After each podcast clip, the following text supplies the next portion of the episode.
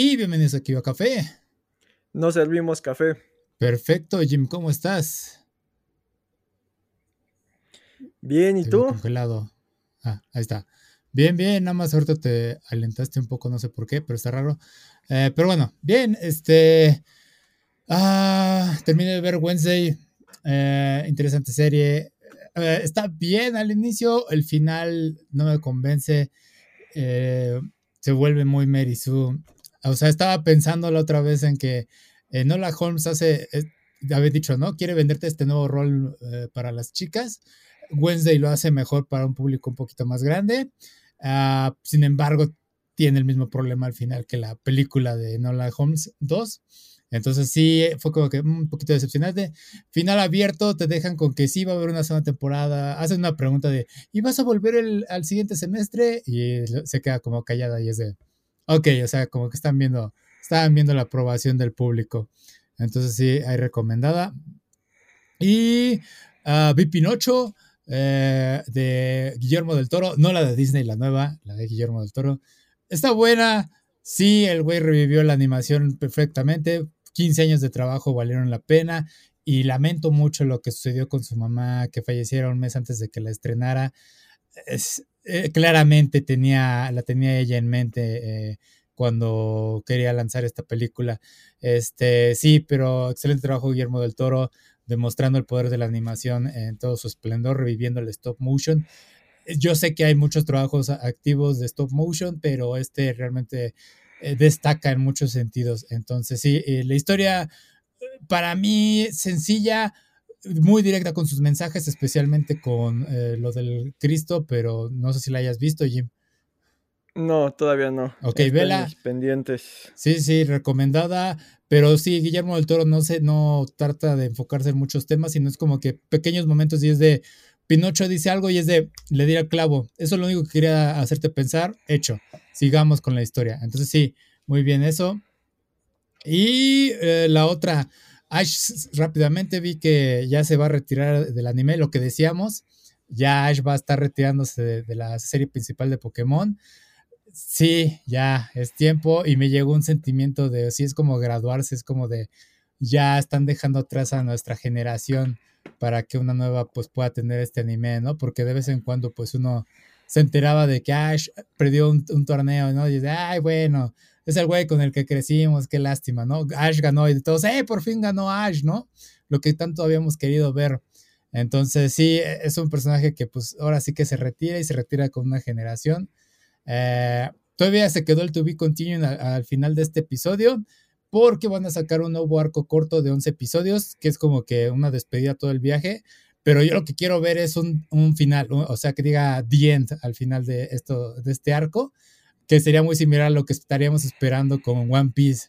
Entonces, sí, y, ya nada más para terminar esto, lo curioso es que lo, lo, Ash eh, trajo una nueva racha de suerte para todos, y hablo de Messi vi el final de, la Copa del Mundo. Ah, sí, realmente ve a mucha gente que no están de acuerdo en que Argentina ganara, pero nada más lo vi jugar un rato y fue de, güey, respeto lo que, cómo juega eh, Argentina en su totalidad. los pases que yo veía, cómo jugaban, cómo armaban jugadas, me sorprendió muchísimo y fue de, güey, estoy viendo casi casi a, lo que veo normalmente un jugador de FIFA. Sea, eso fue lo que más me llamó la atención. Eh, especialmente los, los, goles que hicieron. Eh, y sí, hay una diferencia entre el gol que hizo Argentina y el que hizo Francia. El del Francia es como que el clásico de que, ah, pues acaché el balón y esta es la oportunidad de ahora. Argentina en todo momento tenía armada una jugada, estaba preparado para recibir el balón y tener oportunidades, crear oportunidades para anotar gol. Eso fue lo que me sorprendió a mí. Eh, yo realmente casi no vi muchos partidos de Argentina, pero sí, y me hizo ver a Messi de otra forma. No soy, no me voy a convertir en fan, pero sí me hizo fue de, ok, este es Messi. Por algo Messi es Messi. Entonces sí, eso fue lo que me sorprendió. Pero bueno, ¿qué tal tú, Jim? Sí, eh, a veces creemos que, figuras como Messi o como Cristiano son, son fruto de la casualidad, pero eh, a veces, eh, bueno, olvidamos que los tipos llevan 15 años dominando el fútbol mundial, o sea, vivimos en una generación que nos tocó ver algo inaudito, ¿no? Siempre había estado el debate de quién era mejor, si peleó Maradona, pero nunca se enfrentaron en mismo tiempo y espacio. Acá eh, esta dualidad, eh, muy similar a lo que eran Oliver y, Steve, en el sentido de que eh, Messi sería tipo Oliver, que ya nació con todo el talento y que parece que solo se dedica a amar al fútbol y resolver los partidos, mientras que Cristiano y Steve, si bien son bastante talentosos, mucho de su estilo de, fuego, de juego y su, y su doctrina para vivir es el esfuerzo, ¿no? El, entrenar más fuerte que, los demás, el, intentar más fuerte que los demás. Entonces, eh, durante años se escribió esta, esta historia donde ambos eh, protagonizan el, fútbol mundial, los vimos enfrentarse en la Liga Española durante eh, bastantes años. Y Messi que sobresalía dentro de la cancha, no tanto por lo que hacía fuera de ella, eh, viene y te escribe una historia fantástica en este último mundial. Eh, se viralizan reacciones de él un poco más viscerales, cosa que no le habíamos visto con este famoso eh, que miras bobo. se burla del técnico de Holanda cuando por lo general en sus festejos era muy respetuoso, que si revisas ahí la historia de este técnico tenía unas declaraciones y comportamientos en contra de los latinos que hasta el Chicharito le tocó.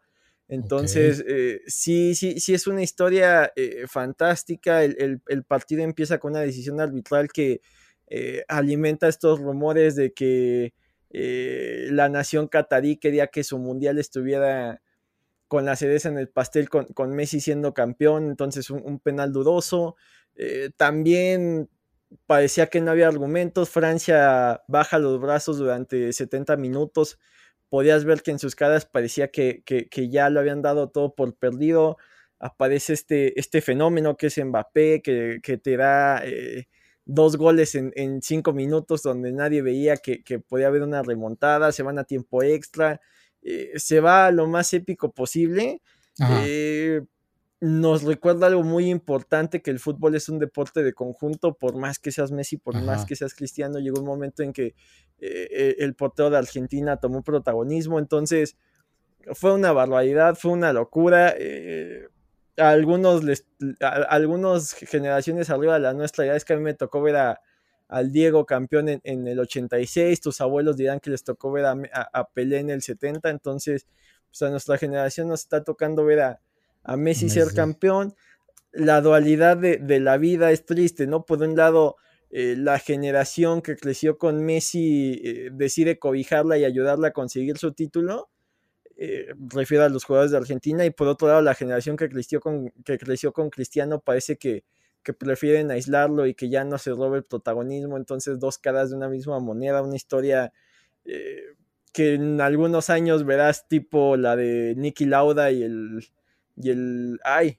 Se me fue el nombre del corredor inglés, pero es este, interpretado por Thor en la película, en la de Rush. Muy buena película también. Entonces es, una locura. Creo que en Argentina eh, todos están vueltos locos. Probablemente la tasa de natalidad de aquí a nueve meses en Argentina se vuelve una locura. Eh, desató pasiones para ambos lados. los ultras eh, que, están a favor del Barcelona y demás, vueltos locos. los, los fanáticos recalcitrantes del Real Madrid en una campaña tratando de desprestigiar lo que había conseguido, agachando la cabeza y teniendo que aceptar que pues el título que siempre le ponían en duda de, si era el mejor, eh, que era el Mundial, ya lo tiene, entonces eh, creo que fue el evento que tenía paralizada al, al mundo eh, fue un sentimiento muy raro tener un mundial en, invierno, ¿no? Eh, y más la final a esa hora fue como pararte a, a, ver qué te había traído Santo Claus. Eh, entonces, sí, sí fue un, momento, o sea, es, ha sido un momento muy atípico. Y aparte, pues como aficionado al fútbol de, de una nación que es tan futbolera, pues te, da, desgraciadamente aquí a la mayoría no, pero sí me da una sensación de, analizar qué es lo que ellos hacen bien que aquí no se hace para conseguir lo mismo, ¿no? Eh, en México realmente somos muy apasionados al fútbol, pero no sabemos de fútbol. eh, alguien te va a platicar del juego y no va a entender por qué gana la selección, por qué pierde la selección. Repetimos lo que nos dicen los analistas, eh, lo que las transmisiones de aquí en México son lamentables, o sea, eh, insisto que corten a cada momento para, para venderte cosas, pues no, no hay un respeto por el juego, entonces es, es una una locura la pasión que desborda el mundial, ¿no? Eh, en Estados Unidos cada, año tienes el supertazón y no le llega ni a la mitad de los espectadores que tiene esto. Cada cuatro años hay Olimpiadas y no le llega a lo que desata esto. Y mira que en las Olimpiadas participan alrededor de 200 países y en esta eh, llegaban 32, ahora van a ser 48, si no me equivoco. O sea, una locura el mundial. Tuvo muchos momentos geeks, eh, todos ilusionados con Japón. Eh, yo vi muchos memes, videomemes de, de eh, antes de la final, donde eh, imágenes del discurso del Capi antes de ir a recuperar las gemas en Endgame. Y, diciendo que habían perdido la copa antes, pero que esta vez le iban a, recuperar, que habían ido a un escenario que ya conocían. misma imagen con, gente apoyando a Argentina con, la imagen del Capi eh, cuando llega Sam en la batalla final después de que los recuperaron de, de haberse ido con el Blip. O sea, eh, el mundo geek, el mundo eh, futbolero, todo, todo estaba volcado a, a, este evento. Y pues creo que desgraciadamente el mundial salió tan bien que, va a hacer que la gente olvide toda la sangre y el dolor que hubo detrás para que los estadios estuvieran a tiempo, toda la corrupción que se generó. O sea, sí debemos de mantener la idea de que, ok, la fiesta, el espectáculo deportivo, hubo unos juegazos. Creo que es el mundial con más goles ha habido. Hubo sorpresas muy agradables como Japón, como Marruecos, el mismo Croacia venciendo a Brasil. O sea, en el aspecto deportivo estuvo a la altura, en el aspecto humano. Eh, legal, eh, lo que es la corrupción y eso, creo que sí dejó mucho que decir, que esperemos que no, que no lo olvidemos para que no vuelva a suceder algo así, ¿no? Sí, sí, sí, sí. Y de una vez saludos a Monse y a Mauri que nos están acompañando. Y dice a Mauri, ayer se escribió la historia. Y sí, sí, eh, yo no tenía en cuenta cuántos tiempo llevaba Argentina sin ganar. O sea, yo no sigo el fútbol para nada yo no sabía que la última, ajá, exacto, yo no sabía que Diego fue el último que había ganado la copa y fue la mano de Dios y pues ya sabemos mucho de ese desmadre. Entonces sí. Eh, la carga emocional que tiene para los argentinos los mundiales, o sea, el del 78 lo ganaron en plena dictadura, entonces en general el mundo no se lo reconoce porque ahí se había una carga política media fea. El del 86, la carga política que tiene es que estaba el enfrentamiento de las Malvinas y si no me equivoco en semifinales o en cuartos eliminan a Inglaterra. Entonces era una era un consuelo el haber perdido la guerra y haber perdido a tantos eh, familiares, soldados y demás, eh, y era como la revancha. Entonces, por eso la carga que tiene el Diego. Y, y, está en medio de, una crisis económica fuerte, pues también eh, la dimensionan algo completamente distinto, ¿no? Más allá de solo ganar un campeonato de un deporte.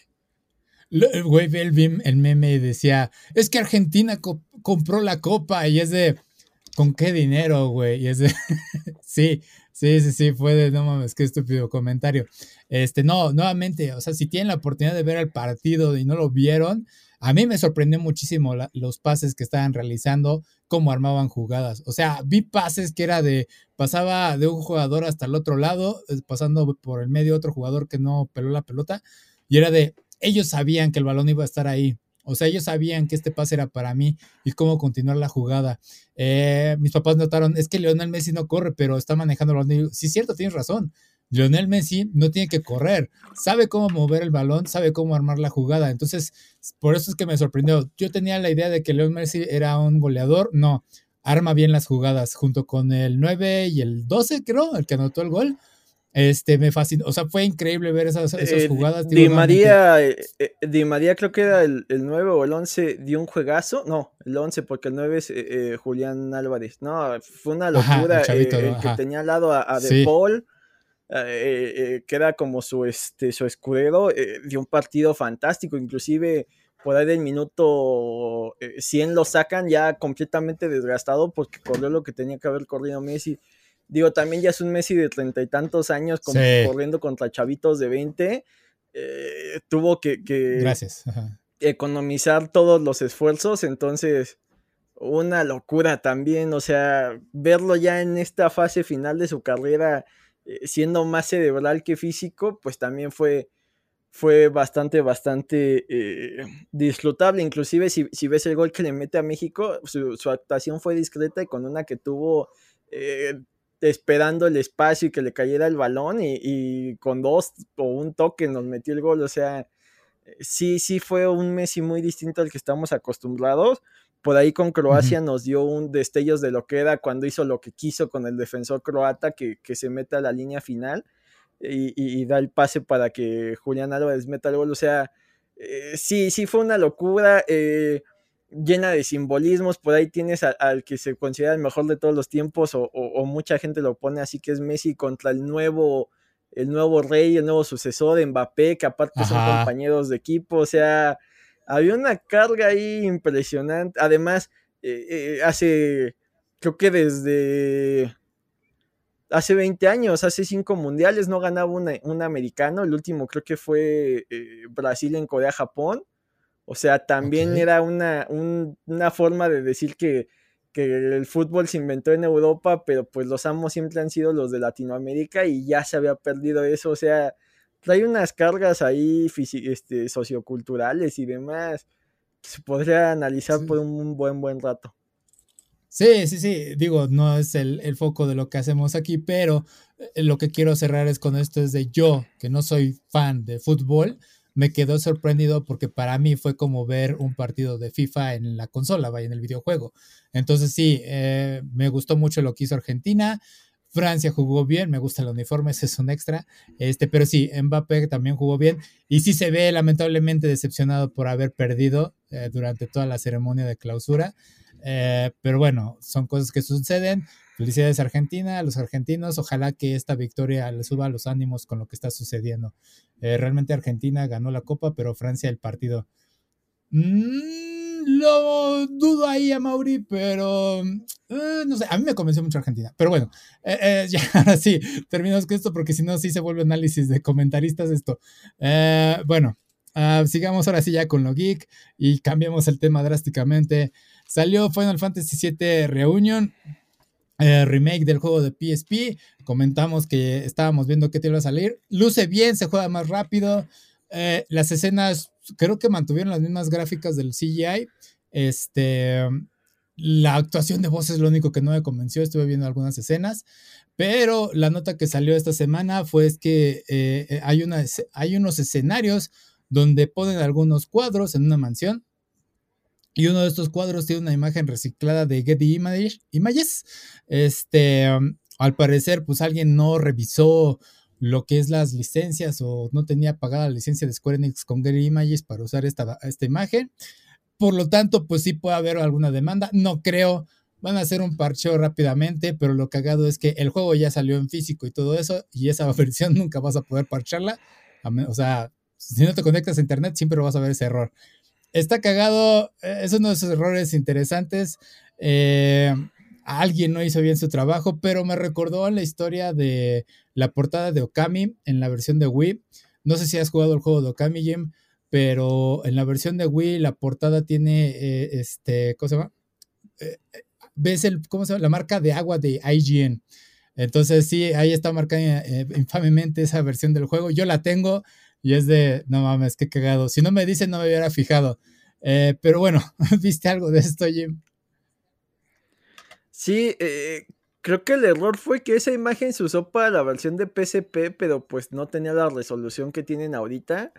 Y al reciclar ciertos códigos para ciertos fondos, eh, pues la imagen migró, bueno, sobrevivió de migración a migración de, código y por ahí eh, ahora ya con toda la resolución del mundo, pues sí es alcanzable esas letras, ¿no? De, de, visualizar. Entonces, pues errores que pasan cuando te fijas en un millón de cosas, ¿no? Que, que todo funcione menos esa imagen y, pues eh, no es lo mismo que tu equipo de testing que sea por más elaborado que sea 50 personas eh, probando un juego a millones de usuarios que llega a tener, ¿no? Por eso siempre hay tanto easter egg que, que la gente no se esperaba. Y de hecho algunos eh, pues son dejados en este a propósito, ¿no? Como el famoso Konami Code, que, te da vidas infinitas, que era para que pudieran probar los desarrolladores sin necesidad de, ser muy buenos jugando, ¿no? Que no tuvieran que empezar todo desde cero.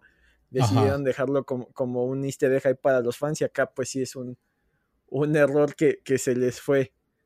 Sí, sí, y... No, y además... Eh, considera que es un juego de hace cuántos años y, pues también no había tanta regulación en el internet de quién era dueño de qué cosas, ¿no?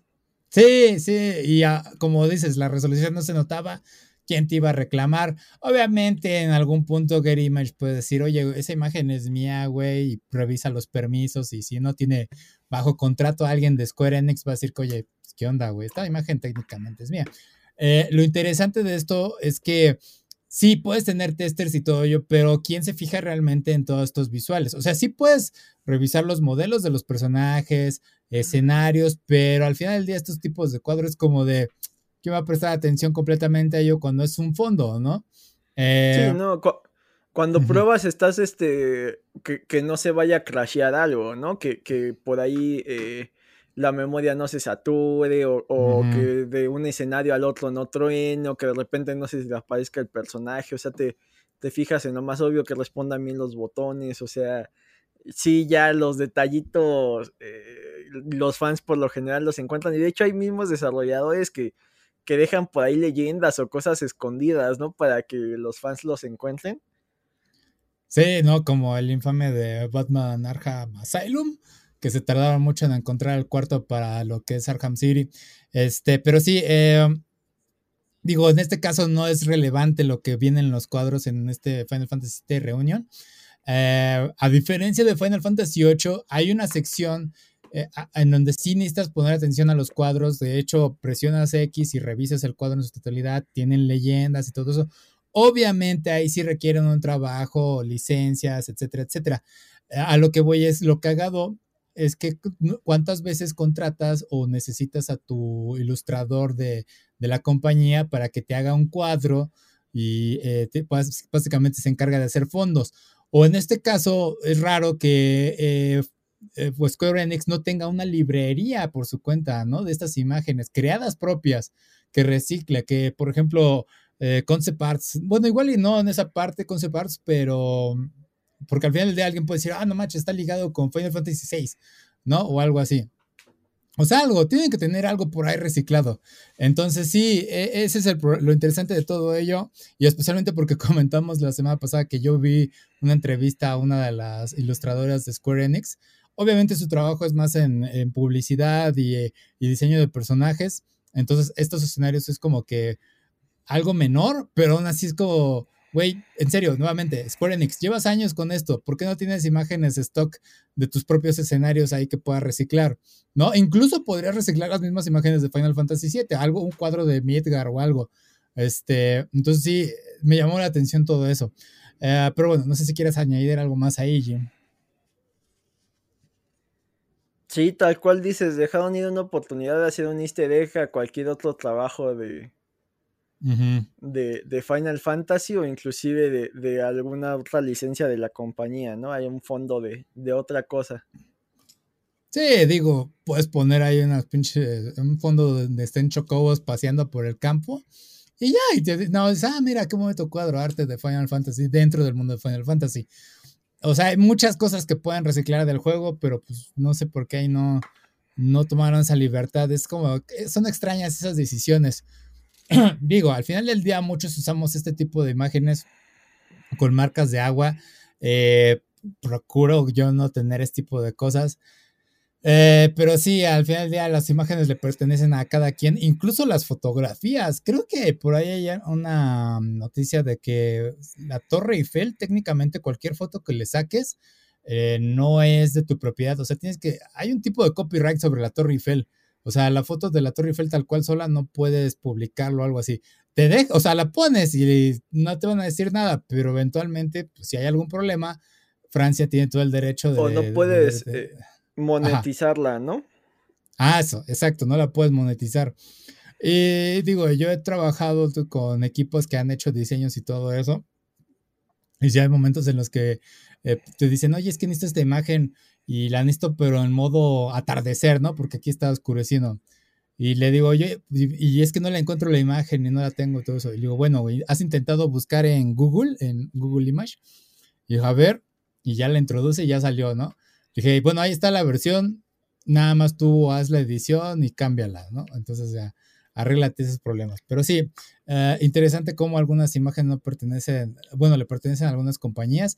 Ya ha habido dilemas sobre ello con fotos y todo eso de artistas que, fotógrafos que dicen, güey, esta es mi foto, ¿por qué tú la tienes? Porque técnicamente tú la dejaste como libre al público, pero nosotros tomamos la oportunidad de, de ponerlo bajo nuestros derechos de autor. Y es de, ¿es eso posible? Y le dice, sí, sí es posible. Y es de, eso es una mierda. Pero bueno, o sea, ese es una, el lado oscuro de todos esos dilemas. Entonces sí, procuren poner un tipo de pues, marca de eh, agua cuando saquen fotos. De esos casos raros, no sé si recuerdas que comentamos el de la tatuadora de, de Randy Orton que estaba pidiendo mm. remuneración porque sus tatuajes estaban siendo utilizados en el, en el juego de Smack, bueno, de la WWE y creo que eh, fallaron a su favor y sí tuvieron que darle cierta compensación, o sea, es, una locura como, eh, a pesar de que el Internet parece que todo es de todos, pues sí hay que seguir dando crédito a, los creadores y más que, eh, pues sí viven de eso, o sea, no sabe el crédito de, ay, qué bonito te quedó, sino sí una remuneración porque pues eh, su trabajo, sus horas, su esfuerzo eh, también les cuesta bastante y creo que eso está ligada a, la siguiente nota, ¿no? Sí, no, ahorita hablamos de eso, pero sí, en eso de las tatuadoras, este, revisamos parte de la noticia, creo que no la hablamos tal cual, pero eh, no sé si era ella, pero la demanda fue, mm, creo que por 20 mil dólares, terminaron fallando a su favor y fueron 4 mil dólares lo que le pagaron. Y digo, tienes un punto, sí se le tiene que pagar, pero también hay que revisar qué tipo de arte se está vendiendo, porque si es un tribal es como de, ah, vamos, no sé qué tan original podamos hacer un tribal o un tipo de esa cosa, ¿no? Eh, se respeta tu arte, sí este debería haber un crédito, ajá. Como las diseñadoras que hacen este arte huichol y luego lo venden carísimo como algo original, pero pues realmente se están robando las ideas de, del arte eh, autóctono, que si fueran justas, pues tendrían que darle una parte a, este tipo de, comunidades, ¿no? Sí, sí, la verdad, sí, pinche, es un sacate, ¿no? Creo que luego lo estaban vendiendo en 500 dólares y dicen, no mames, güey, enfermos los, esas compañías. Eh, pero sí, en este caso, los artistas, sí, pues estaría bien que pusieran crédito de el tatuaje de Randy Thornton es, es por tal artista, ¿no? Ya, listo, nos arreglamos.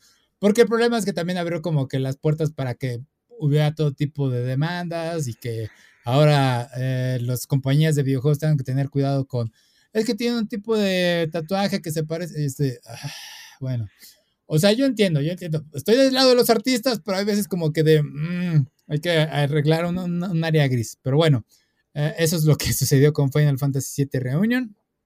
Y ahora sí pasemos a lo siguiente, porque hablando de todo esto de arte, hubo una gran protesta en esta plataforma llamada ArtStation, en la que varios artistas están quejando de que aceptó arte de inteligencia artificial y que gente se está poniendo de que este es mi arte. Y se está alimentando del arte de los otros artistas. Y es de, güey, te estás robando el trabajo de muchos y lo estás vendiendo como el tuyo y como que el tipo de trabajo que tú vendes a otras compañías, porque para aquellos que no están familiarizados, y yo no estaba familiarizado con esto, ArtStation es un tipo de LinkedIn. Entonces ahí es donde entran las compañías para buscar talentos para sus videojuegos, como podemos haber hecho en Final Fantasy VII Reunion y contratar a alguien para esos cuadros. Pero bueno, este, entonces sí, ahí buscas gente, la gente, se, bueno, las compañías ponen, oye, necesito un artista para X proyecto. Ahí se postulan, revisan portafolios, contratan y ya hacen trabajos, ¿no? Eh, el chiste es que toda esta protesta llevó a que, bueno, porque ArtStation está permitiendo que se suba este tipo de arte digital, eh, hecho por inteligencia artificial, perdón. Y los artistas empezaron a poner eh, imágenes diciendo no imágenes de inteligencia artificial en forma de protesta. Este, cambiaron creo que todos sus portafolios. Es comprensible porque pues no quieren tampoco que se les robe el arte. Eh, ArtStation, curiosamente, está comprado por Epic, por Epic Games. Lo hablamos también la semana pasada, antepasada, sobre lo que esta artista pues la contrataban para hacer un arte para Fortnite y nada más le querían pagar 3 mil dólares. Y lamentablemente eh, se actualizó la, información. Alguien introdujo su trabajo en una inteligencia artificial y estuvo replicándolo. Y fue de, yo dije, ojalá no lo suceda, lo hicieron. Fue, mm, qué poca madre. Y, cuando supe que Epic Games estaba, era dueño de AirStation, fue de, ay, güey, no me gusta cómo luce esto, ¿no?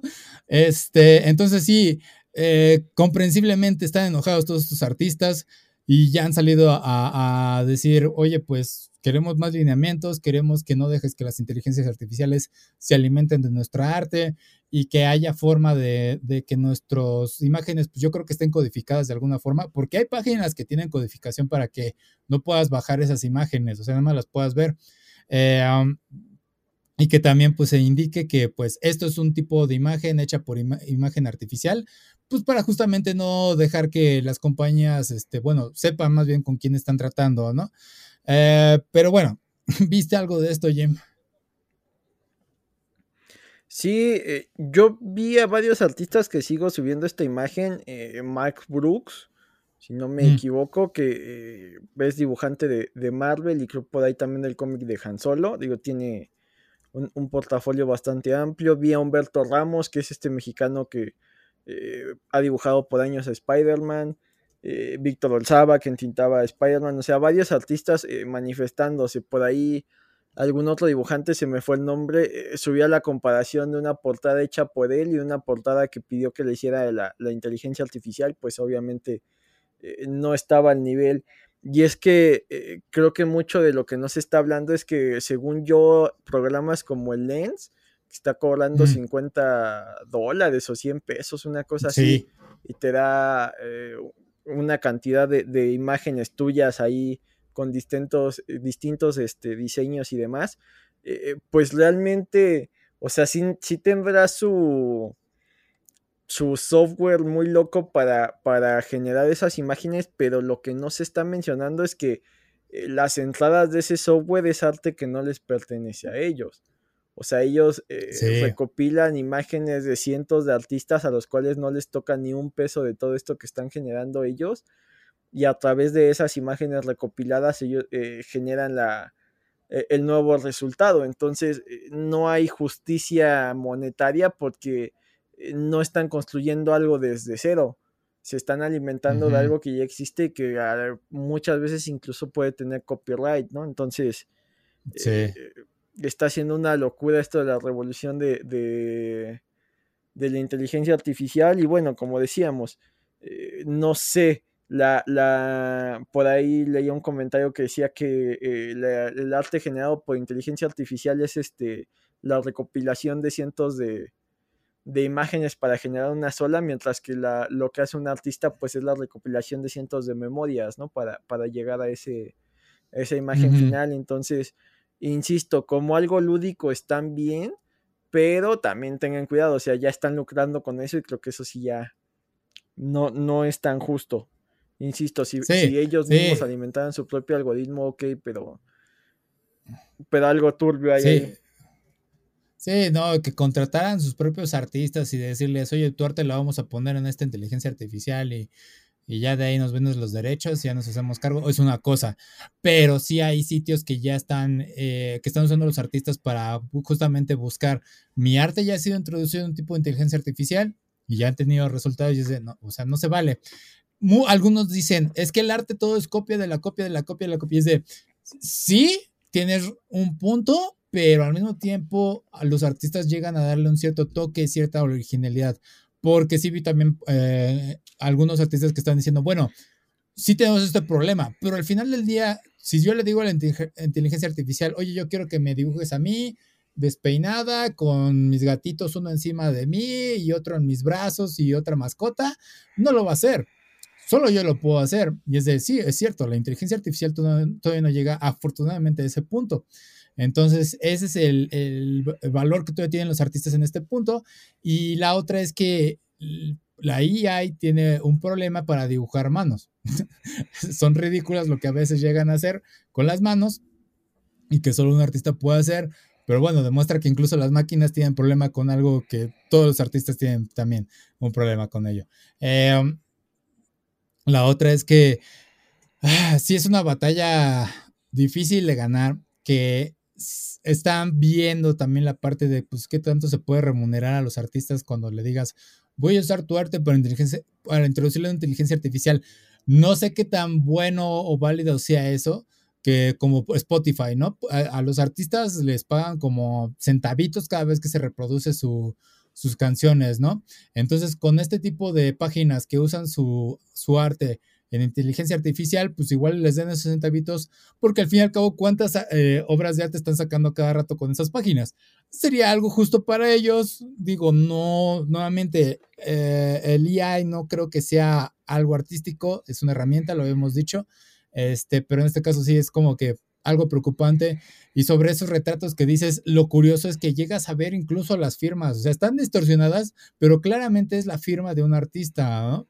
Y hay unos que dicen, güey, este es mi fondo. O sea, yo sé que está distorsionado, pero es mi fondo.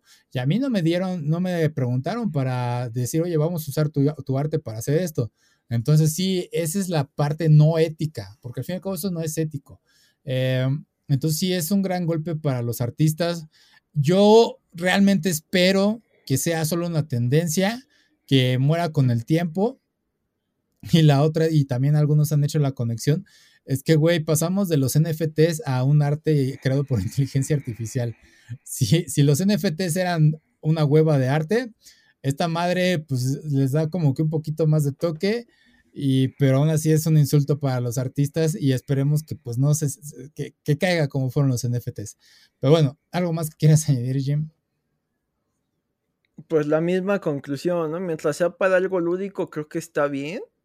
Mm. Pero si ya lo estás comercializando, sí ya tiene sus recovecos, ¿no? O sea, eh, si la usas y no pagas un peso y es quiero generar mi personaje del Dungeons and Dragons y no voy a generar dinero de esto, está chido. Si lo usas para eres maestra y quieres contarle un cuento a tus alumnos, está chido. Pero por ejemplo, yo ya vi, eh, aparte de Lens, por ahí había alguien que escribió un cuento infantil y lo ilustró utilizando inteligencia artificial y el, y el, libro infantil ya estaba en Amazon disponible. Pero qué tanto eh, esos algoritmos se fueron alimentando de, de, imágenes que tienen copyright. O sea, eso es lo que ya es preocupante, que hay gente que sí ya está lucrando de esto. Sí, Sí, no, y no piden permiso y es de, porque lamentablemente tú puedes entrar a Instagram, a Twitter y a cualquier otro tipo de página donde los artistas Pixie y todo eso, donde suban imágenes y tú las puedes ver, o sea, y ellos te muestran su trabajo y tú puedes decir, está chingón, te ponen de, oye, pues quiere, eh, quieres que te haga un tipo de arte en especial con mi estilo, aquí están mis comisiones y todo eso. O sea, eh, es difícil que ellos se puedan vender sin mostrar su trabajo. Exactamente, sí, tal cual.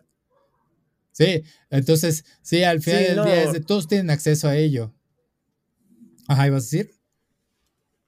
Sí, o sea, tal cual dices, o sea, ¿cómo vendo si no muestro lo que hago? Pero ahora si muestro lo que hago me lo pueden robar. Ahí está. Los ponen entre la espada y la pared, ¿no?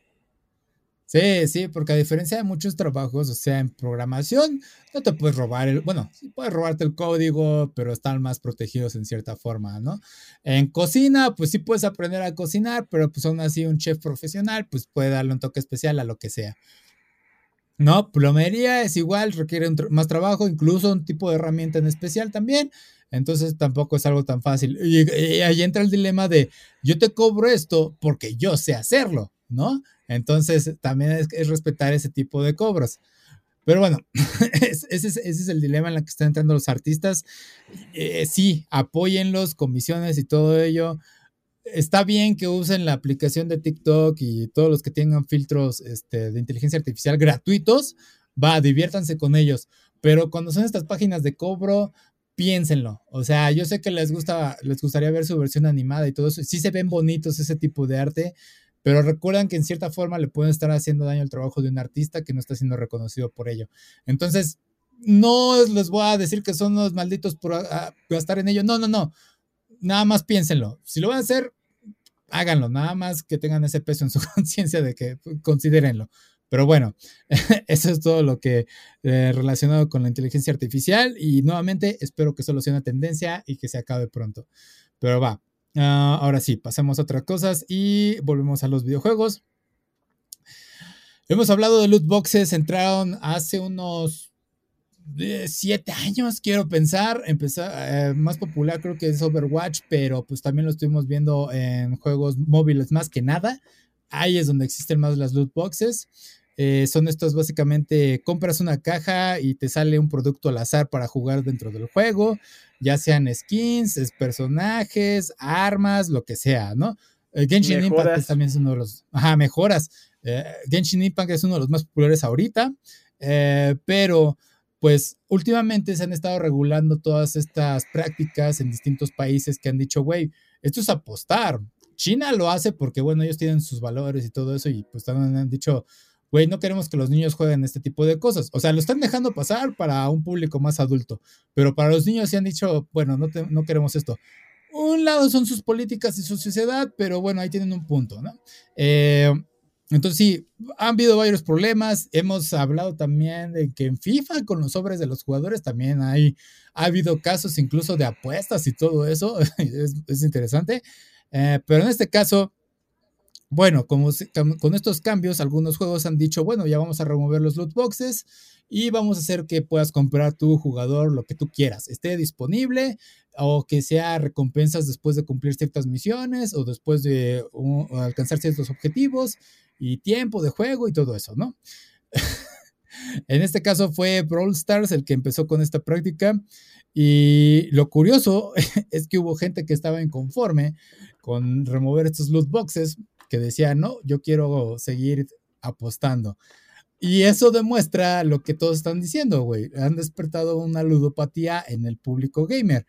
Entonces, este tipo de personas pues encuentran una satisfacción en cuanto a tener una recompensa aleatoria, en decir, güey, no sé qué pueda, me pueda salir, quizás valga la pena, quizás no valga la pena. Y va a ser de falla, falla, falla, falla, ah, gané algo. Sabía que esta era mi racha de buena suerte. Voy a seguir intentando a ver si puedo sacar algo más. Y esa es la ludopatía básicamente.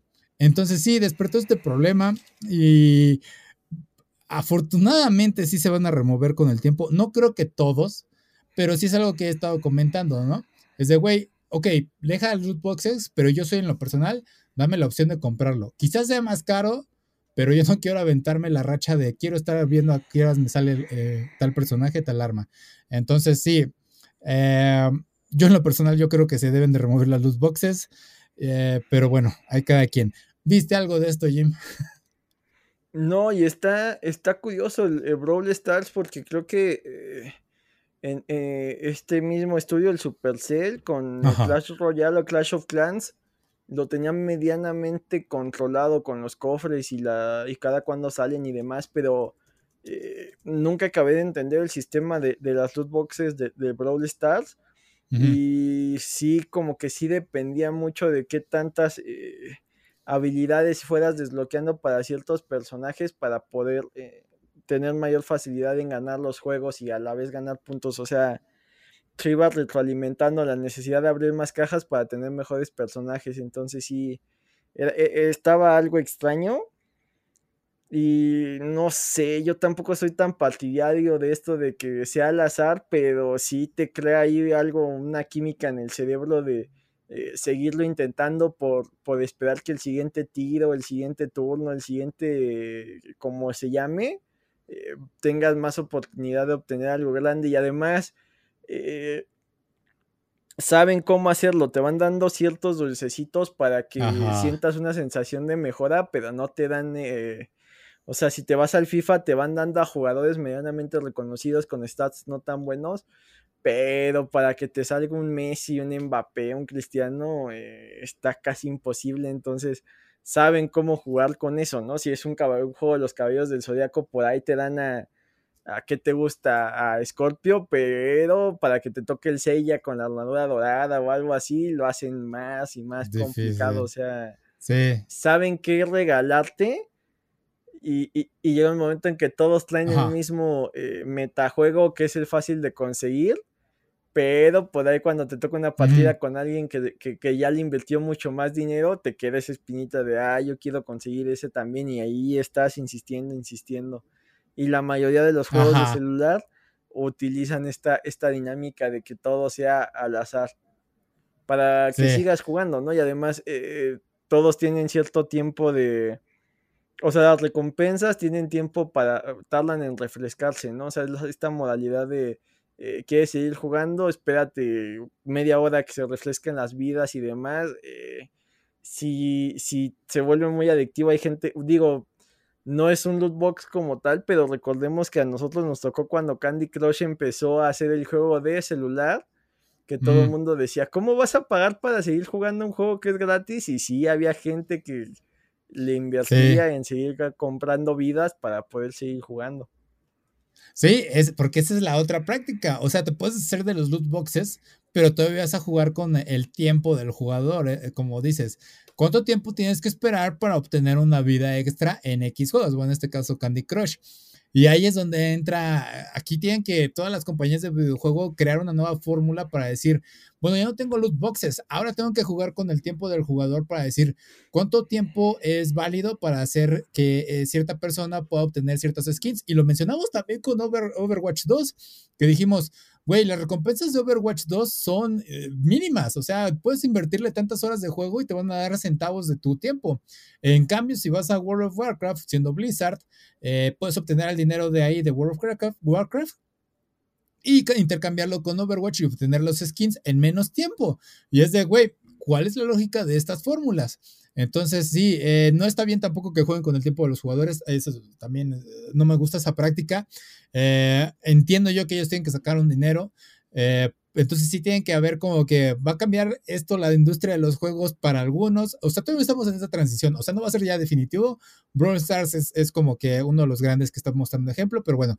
Em, salió Vampire Survivors para ah, juegos móviles y he escuchado que es un buen juego y es gratuito. Entonces, este, Chequenlo, es este tipo de juego shooter en la que obtienes un montón de, armas y todo eso y tienes que vencer un montón de enemigos, pero aparentemente es gratuito y es adictivo. Entonces logra su cometido el juego. No sé cómo obtiene recompensas, igual son anuncios, eh, lo cual es válido, eh, pero sí, el chiste es que hay que ver ese cómo manejan estos juegos, este equilibrio entre tiempo, jugabilidad y dinero del jugador, del jugador sin crearles un tipo de adicción. Eh, nuevamente creo que anuncios es una buena opción. Decirle al jugador, oye, bueno, aviéntate eh, un minuto de anuncios y ya te voy a dar una vida extra. Entonces sí, muy interesante lo que va a suceder a partir de ahora con estos juegos. Ah, pero bueno, no sé si quieres añadir algo más, Jim. Pues nos ha, insistimos, insisto en que nos empieza a tocar una época en la que muchas cosas que dábamos por sentadas desaparecen y otras nuevas van saliendo, ¿no? Entonces, eh, no sé, no sé cuál sea la siguiente sorpresa, si ya vaya a desaparecer Twitter o si se logre salvar. Oh, sí, porque es rápido. Twitter de repente dijo, no queremos que se promocionen páginas como Facebook y Instagram. Y fue de, estás loco, eh, Elon Musk, y de repente creo que ya lo echaron para atrás. E incluso Linktree, que ahí lo tengo, eh, me mandó un correo diciendo de, este, bueno, sí, aparentemente iban a retirarnos también de la plataforma, pero sí nos dejaron quedarnos y es de, muy bien, o sea, eso me parece perfecto. Sería una estupidez, porque sí, eh, si hubieran hecho eso, Twitter se hubiera hundido por completo. Eh, pero bueno, hablando de cosas que creíamos dado por sentado, ya para terminar esto, eh, y que se van a ir, Henry Cavill definitivamente ya está fuera de DC. Eh, aparentemente no llegó a un acuerdo con este James Gunn. Algunas personas están enojando con James Gunn, por no sé, eh, pero yo estoy del lado en que sí, el universo del cinematográfico de DC estaba renovarse y al mismo tiempo es, pero mantengo en el corazón cerca de mí lo que hizo Henry Cavill siendo Superman. Sí, ya tiene mucho tiempo que no hace el rol de Superman, pero fue un Superman que le gustó a muchísimos. Eh, por apariencia más que nada, yo creo. Eh, pero bueno, ¿viste algo de esto, Jim? Sí, eh, jugaron con las emociones de, los fans. Por un lado, aparece en, en, Black Adam, película que creo que nadie vio, ni La Roca. Y inclusive los rumores eran que, renunció a su papel en The Witcher para poder eh, estar disponible para un nuevo proyecto en DC. Eh, le cortan eh, la inspiración. James Gunn anuncia, o bueno, Henry Cavill mismo dice que todo fue en buenos términos y que la explicación de James Gunn es que se quiere refrescar todo el universo de, de DC que se va a buscar que pues si se vuelve a contar la historia de Superman en el cine como por quinta o cuarta vez eh, sea un Superman más joven entonces pues ya Cavill ya, ya no entraba en el papel. Eh, al parecer solo van a sacar ya lo último que había en el cajón ahí olvidado que, es The Flash y, y Aquaman 2 y Shazam. Y The Flash quién sabe por toda la polémica que hay detrás pero eh, acudirán a las raíces de DC y aplicarán un, reboot, así como Crisis en las Tierras Infinitas o, más actualmente Flashpoint. Ajá. Borrón y cuenta nueva y a ver qué, rescatan del antiguo universo y, qué eh, va a salir, ¿no? Vamos, si, si Marvel se ha caracterizado por algo es hacer buenos casts y, de ese eh, siempre quedaba la duda, ¿no? De, si se parecían, si no se parecían, si actuaban bien, si actuaban mal. Eh, James Gunn es el, amo y señor en haber escogido a Chris Pratt como Star Lord y de ahí hacer que la franquicia creciera enormemente. Entonces, algo le sabe el señor a, elegir a su, a su cast. No sé cuál sea la dirección que vayan a tomar, si vaya a ser centrada en, los Big Three o realmente eh, exploren un universo de ese mucho más vasto de lo que eh, la mayoría del público conoce. James Gunn ya lo hizo con el Escuadrón Suicida, mostrando personajes tan ridículos, pero que sí existen, como el, tipo este que se desprendía los brazos. Entonces, eh, o el mismo Peacemaker que estaba bastante, bastante olvidado. Eh, no sé cuál vaya a ser su, motor. Si, si, al final quieran construir todo a un gran enfrentamiento similar a lo que hizo Avengers contra Thanos.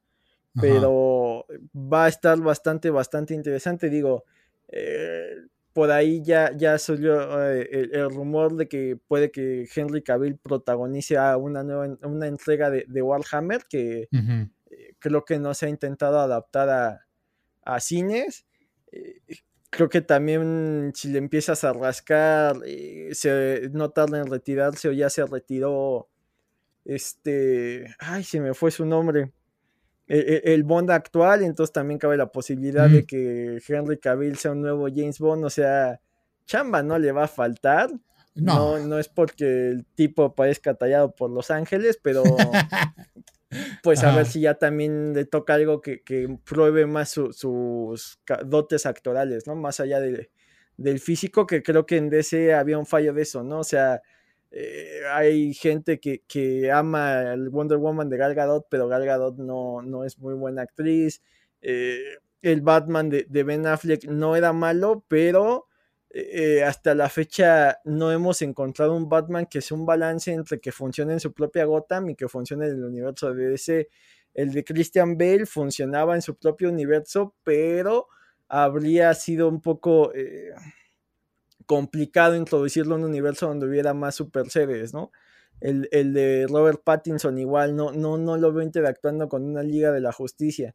Entonces eh, hay que ver cómo logran dar ese tono que es un Batman lo suficientemente oscuro para que tenga un enfrentamiento eh, completamente personal contra, contra el Joker y a la vez eh, pues pueda formar parte de, la epicidad de una Liga de la Justicia enfrentando a Darkseid, ¿no? El de Ben Affleck lo intentó, pero creo que ahí todo se queda corto, ¿no? Por más que, que los fans de Snyder la, la defiendan, ese universo estaba muy apresurado y la visión de Snyder creo que no era la correcta porque eh, era algo derrotista para el optimismo que, debería de tener Superman, O sea, en, lugar de encontrar un balance de claros y oscuros en los personajes de DC, eh, se fue completamente algo mucho más oscuro al estilo de Batman. Man of Steel tiene críticas mixtas, hay gente que sí le encantó esa versión de Superman, hay gente que dice que, que no les acaba de agradar. Entonces, eh, esperemos que, logren eh, llevar a, al imaginario popular una vez más el universo de DC Marvel ya les comió el mandado. Eh, le preguntas a tus papás de superhéroes y te van a decir los superamigos y Batman y Superman. Le vamos a preguntar a los niños de esta generación y sus primeras referencias van a ser el Capi y Iron Man. Entonces, sí.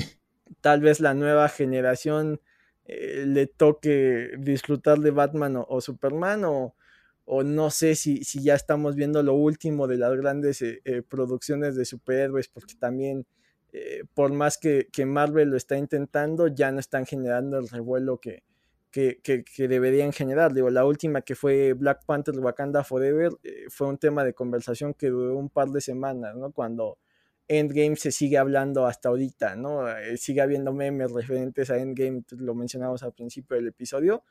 Entonces, eh, también puede que, las aguas ya no vayan hacia los superhéroes y que empiece a surgir otro cine popular. Sí, sí, porque ahorita ya está la nueva película de Avatar y la verdad no me llama para nada la atención. Este, pero bueno, eh, lo que sigues viendo con Marvel es que ¿qué se sigue vendiendo de mercancía? Eh, se sigue vendiendo el eh, Capitán América, Iron Man, Thor, ¿no?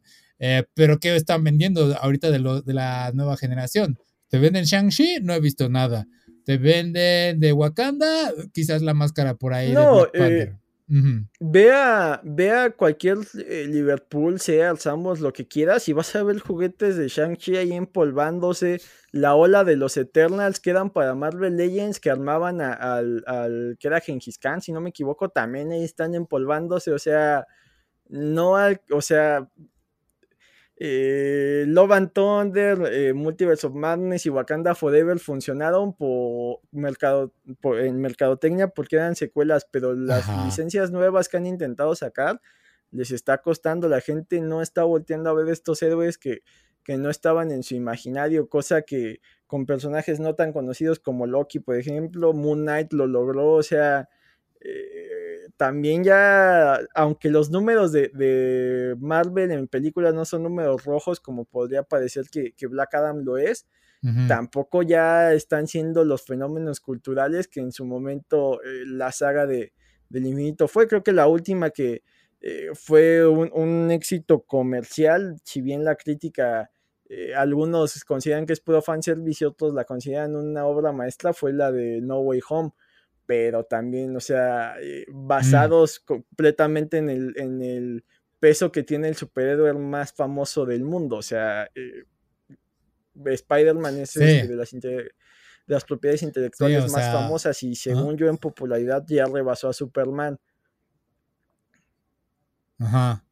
Sí, eh, Spider-Man se va a seguir vendiendo y Sony hizo bien en tener la licencia de este güey y la película nueva se ve interesante y te están metiendo todos los personajes relacionados con Spider-Man. Eh, pero bueno, sí está interesante cómo está moviéndose todo esto. Eh, Superman, pues como dices, sigue siendo popular. Henry Cavill ya no va a volver. Están viendo quién va a ser el nuevo. Creo que ya por ahí lo mencionaron. Pero ah, vuelvo con Henry Cavill. Lo interesante es que Henry Cavill es este Keanu Reeves geek, por así decirlo. Es este, este güey que adoras, pero es geek, porque tiene tantos videos de. Es que estoy pintando mis, mis figuritas de Warhammer, eh, eh, hablando de la película. Eh, también estaba armando su PC, el güey es de no mames. Este, justamente lo de Witcher, él comentaba de que es que yo quiero apegarme a lo que se está vendiendo en el libro. O sea, es un güey que dice, soy un geek, voy a hacer, quiero hacer trabajos geek y si lo voy a hacer, voy a conocer el producto, ¿no? No se ha confirmado tal cual porque se separó de Witcher, pero ahí están los rumores de que en partes de que la dirección no iba a seguir lo que él quería del libro, entonces puede ser algo plausible, no sabemos. Eh, pero en este caso, Amazon creo que es el que va a hacer Warhammer. Entonces también va a estar ahí ah, viendo qué onda. Eh, no conozco bien la franquicia ni nada de eso, pero ok, pues sí le va a quedar. Eh, James Bond. Yo de lo poco que conozco que me han contado de Warhammer es que es una locura, o sea, sí, eh, eso también lo entiendo. Básicamente tienes que casarte con un ejército porque económicamente es imposible jugar más de una facción. Tienes que comprar el libro de reglas de ese ejército y hay detalles únicos, o sea, a mí me contaban, digo, no, no lo leí yo, pero decían que, por ejemplo, lo, eh, si jugabas una armada de duendes, los duendes creían que rojo hacía que las cosas fueran más rápido. Entonces, si tú, eh, si tenías un tanque de, eh, tenías que pintarlo color rojo para que fuera más rápido o ganar otros estados. o sea, es una locura y sí requiere un, un, eh, un apasionamiento y una dedicación importante, porque inclusive eh, es saberse las reglas, saber la estrategia y aparte el, modelismo, el pintar las figuras. Hay muchas tiendas donde te prohíben jugar si, si tus figuras no están pintadas. Sí, ok, eso no lo sabía. Sí, entonces para mí, con lo que dices, me suena que es como el StarCraft, ¿no? Eh, nada más que versión físico. Entonces, sí, eh, interesante todo esto de Warhammer. Ah, y bueno, nada más hay para ir terminando lo de Henry Cavill como siendo este James Bond. No lo sé, por su musculatura, un James Bond mamado. Ay, es una imagen que me cuesta trabajo. En Misión Imposible, su personaje, ok, funciona. Este, no sé.